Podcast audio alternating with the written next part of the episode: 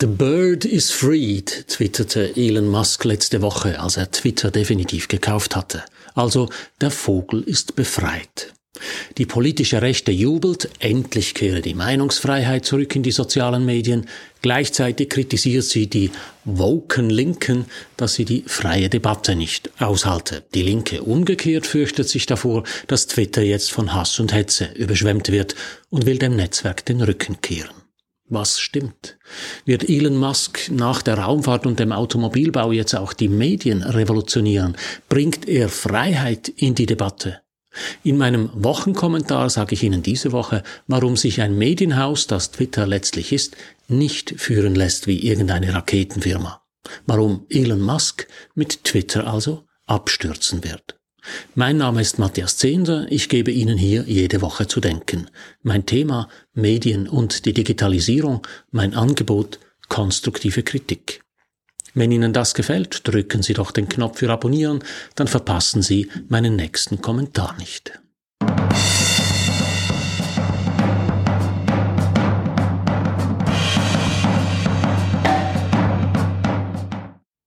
Chief Twit nennt sich Elon Musk jetzt. Das lässt sich als Chef-Twitterer übersetzen, aber auch als Chef-Trottel. Es ist einer dieser Penela-Witze, die Elon Musk gerne verbreitet. Am Tag, als er Twitter übernahm, twitterte Musk, Entering Twitter HQ, let that sink in. Lassen Sie das auf sich wirken. Das Video dazu zeigte, wie Musk mit einem Lavabo auf Englisch Sink in den Händen die Büroräume betrat. Es ist seine Art, sich über die Bedenkenträger lustig zu machen, die vor der Übernahme des Kurznachrichtendienstes durch den Milliardär gewarnt haben. Seither hat er das komplette Management und den ganzen Verwaltungsrat entlassen. An der Spitze der Firma steht nur noch einer, Chief Tweet Elon Musk. Die Reaktionen darauf sind so heftig wie vorhersehbar. Die Rechte jubelt, die Linke jammert. Beispiel Saskia Esken, die Chefin der deutschen SPD, will Twitter in Zukunft nicht mehr nutzen. Sie begründet das mit Hasshetze und Desinformation, die dort verbreitet werden. Am laxen Umgang der Social-Media-Plattform mit den Problemen übt die Politikerin scharfe Kritik. Auf der gegenüberliegenden Seite des politischen Spektrums wird die angebliche Befreiung von Twitter dagegen begrüßt. Wo gibt's sowas? schreibt etwa Dieter Stein. Die woke Linke drehe komplett durch, nur weil Elon Musk Twitter gekauft habe und, Zitat, oh Schreck, mehr Meinungsfreiheit und echte Diversität durchsetzen will. Es ist eine Haltung, die auch in der Schweiz etwa unter Mitgliedern der SVP verbreitet ist. Die linken Mainstream-Medien im Allgemeinen und die sozialen Medien aus dem linken Silicon Valley im Speziellen verhindern mit ihrer Wokeness die freie Debatte. Elon Musk wird als Ritter verstanden, der die Medien befreit. Die Haltung dahinter bringt Mario Bär auf Twitter auf den Punkt. Zitat, Meinungsfreiheit ist ein absoluter Begriff. Entweder ist die Meinung frei oder sie ist es nicht.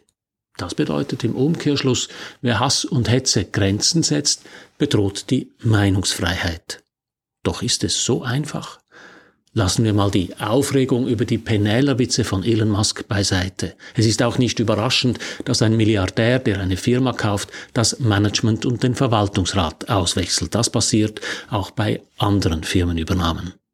Die interessante Frage dahinter ist für mich, kann Elon Musk, wie er selber sagt, den Vogel befreien? Ist es möglich, dass er ein Medienunternehmen ebenso revolutioniert, wie er das vorher mit dem Raumfahrtunternehmen SpaceX und mit der Automobilfirma Tesla gemacht hat? Es geht mir dabei nicht um Stilfragen, um Anstand oder um Fairness im Umgang mit den Mitarbeitenden. Darum ist es schlecht bestellt. Konzentrieren wir uns auf die Frage, ob Musk Twitter befreien kann. Die kurze Antwort ist wohl nein.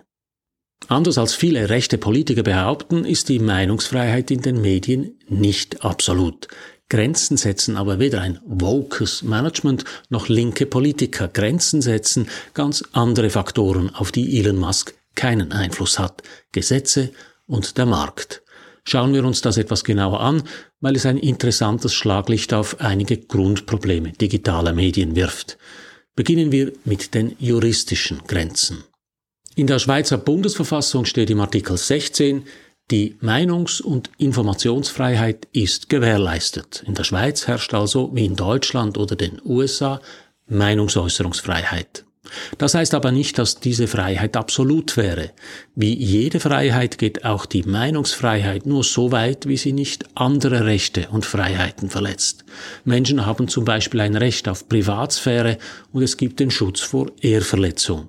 Nicht nur in der Schweiz sind Beleidigung, Verleumdung und üble Nachrede Straftaten. Fast noch einschneidender ist das Gesetz gegen den unlauteren Wettbewerb, das der Kritik von Produkten und Dienstleistungen Grenzen setzt. Nur schon dieser Gesetze wegen genießt niemand auf Twitter uneingeschränkte Freiheit. Wer sich justiziabel äußert, muss damit rechnen, belangt zu werden. Verklagt wird dabei allerdings selten Twitter, sondern nur der Twitterer. Denn für Netzwerke wie Twitter gelten spezielle Regeln. In den USA ist es die berühmte Section 230 des Communications Decency Act. Der Abschnitt nimmt Netzwerkdienstleister wie Twitter, aber auch Telekomfirmen und andere Dienstleister im Internet von den Regeln aus, die für Verlage gelten. Sie sollen als Intermediäre im Netz nicht belangt werden. Ähnliche Regeln gibt es auch in der Schweiz. Während Zeitungen oder Radio- und Fernsehsender dafür haften, was sie veröffentlichen, gilt das zum Beispiel für die Swisscom und andere Internetdienstleister nicht. Sie werden als technische Vermittler angesehen. Konkret, wenn die Basler Zeitung einen Artikel veröffentlicht, in dem ein Politiker beleidigt wird, haftet sie dafür. Wird derselbe Politiker telefonisch beleidigt, haftet die Swisscom nicht dafür. Die generelle Ausnahmeregelung für soziale Netzwerke ist aber unter Druck. In den USA sind eine ganze Reihe von Gesetzesvorlagen hängig, die Section 230 modifizieren wollen. So sollen die Netzwerke zum Beispiel strafrechtlich belangt werden, wenn sie Kinderpornografie verbreiten. Die USA sind diesbezüglich wohl derzeit das freiheitlichste Land der Welt. Elon Musks Problem wird sein, dass Twitter sich in jedem Land den nationalen Gesetzen unterziehen muss. Dass die Verhältnisse in China oder der Türkei anders sind, versteht sich von selbst. Aber auch in Europa sind Rechtsfälle hängig, welche soziale Netzwerke stärker zur Verantwortung ziehen möchten.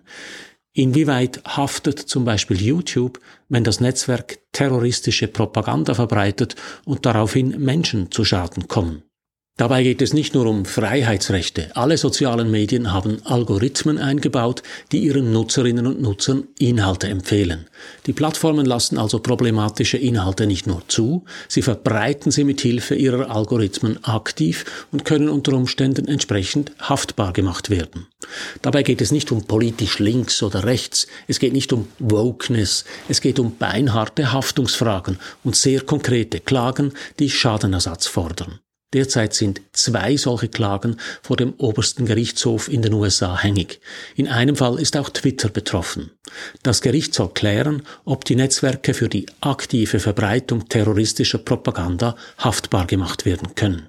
Als Elon Musk twitterte The Bird is freed, antwortete ihm Thierry Breton, der EU-Kommissar für Binnenmarkt und Dienstleistungen, In Europe The bird will fly by our rules. In Europa werde der Vogel nach den Regeln der EU fliegen.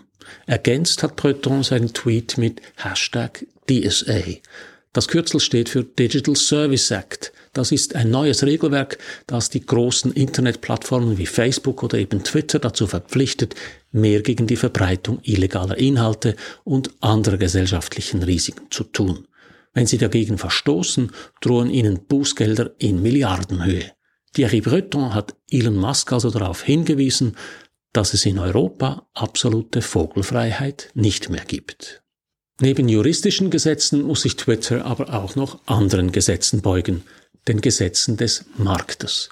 Auch und gerade unter Elon Musk muss Twitter Geld verdienen. Dafür braucht Musk zwei Kundengruppen. Zum einen braucht er mehr Werbeumsatz, zum anderen will er den Umsatz mit den Nutzerinnen und Nutzern steigern. Twitter ist also, wie die meisten Medienunternehmen, in zwei Märkten unterwegs, die gegenseitig voneinander abhängig sind, im Nutzermarkt und im Werbemarkt. Entscheidend in beiden Märkten ist die Reputation von Twitter. Werbekunden sind sehr empfindlich, was die Reputation angeht. Sie ziehen ihre Werbung sofort zurück, wenn Twitter auch nur den Anschein eines zweifelhaften Rufs erhält. Werbeumsätze sind wichtig für Twitter. Sie machen etwa 90 Prozent der Einnahmen aus. Musk hat den Werbekunden zwar versichert, dass Twitter ein zuverlässiger Partner bleibe, hat diese Zusicherung aber selbst unterlaufen. Nachdem Paul Pelosi, der Ehemann von Nancy Pelosi, in seinem Haus von einem Mann mit einem Hammer angegriffen wurde, verbreitete Musk persönlich eine beleidigende Verschwörungstheorie. Musk strafte damit seine eigene Ankündigung Lügen. Er trägt so direkt dazu bei, dass der Ruf von Twitter sich verschlechtert. Eine direkte Konsequenz seiner Übernahme Laut dem Network Contagion Research Institute, einem unabhängigen Zentrum, das Online-Trends verfolgt, ist die Zahl der rassistischen Verunglimpfungen seit der Übernahme von Twitter durch Elon Musk um 500 Prozent gestiegen. Gleichzeitig hat Musk die Chefjuristin gefeuert, die für die Inhaltemoderation zuständig war und ein Teil ihres Teams gleich mit. So entsteht ein Umfeld, von dem sich Werbekunden lieber fernhalten. Entsprechend hat etwa Media Brands reagiert, einer der größten Werbedienstleister der Welt. Die Firma hat ihren Kunden empfohlen, die Werbung auf Twitter vorerst auszusetzen. Zu ihren Kunden gehören American Express, Coca-Cola, Johnson Johnson, Levi Strauss und Spotify. Die Firma verwaltet weltweit Werbeausgaben in Höhe von mehr als 40 Milliarden Dollar. Mittlerweile haben sich weitere Marken der Werbepause angeschlossen, darunter Audi, General Motors, Pfizer und die Frühstücksflockenfirma General Mills. Natürlich können sich all die Firmen wieder anders entscheiden. Werbekunden richten sich nur nach einem Faktor, positiver Aufmerksamkeit. Wenn Twitter es schafft, bei relevanten Nutzergruppen erfolgreich zu sein, werden auch die Werbekunden zurückkehren. Die ersten Reaktionen zeigen aber, dass es nicht damit getan ist, den Vogel freizulassen. Twitter braucht Werbeumsätze und mit der Zeit auch Nutzerinnen und Nutzer, die bereit sind, für den Dienst zu bezahlen. Das machen sie nur, wenn ihnen dieser Dienst nicht nur gefällt, sondern auch konkret nützt. Und das setzt voraus, dass sich Hass und Hetze, Beleidigungen und verbale Entgleisungen in Grenzen halten. Ohne Moderation und Kontrolle des Inhalts wird das nicht gehen. Das kann man woke nennen oder auch einfach marktgerecht. Sicher ist, es ist keine Überraschung. Die politische Rechte hat in den USA längst Netzwerke aufgebaut, die den Verschwörungstheorien von Trump freie Bahn lassen. Sie alle sind aber im Nutzermarkt nicht sonderlich erfolgreich und vor allem verzeichnen sie kaum Werbeumsätze. Es ist übrigens auch eine Erfahrung, die rechte Politiker auch in der Schweiz machen mussten. Der Markt mag keine politisch extremen Medien. Ich glaube deshalb, dass wir uns über die Scherze und die Anmaßungen von Elon Musk nicht aufregen müssen. Twitter wird rasch von der juristischen und der ökonomischen Realität eingeholt werden. Entweder kehrt Twitter zu einer strengen Inhaltsmoderation zurück oder der freigelassene Vogel wird abstürzen. Wenn Sie trotzdem der Meinung sind, dass Musk auf Twitter für Freiheit sorgen muss und werde, möchte ich Ihnen jenseits von Recht und Ökonomie noch etwas ganz anderes zu bedenken geben. Freiheit, die von einem Alleinherrscher abhängig ist, ist nicht Freiheit, sondern Gnade. So viel für heute. Drücken Sie doch noch schnell den Abonnieren und den Gefällt mir Knopf, dann hören wir uns in einer Woche wieder. Alles Gute.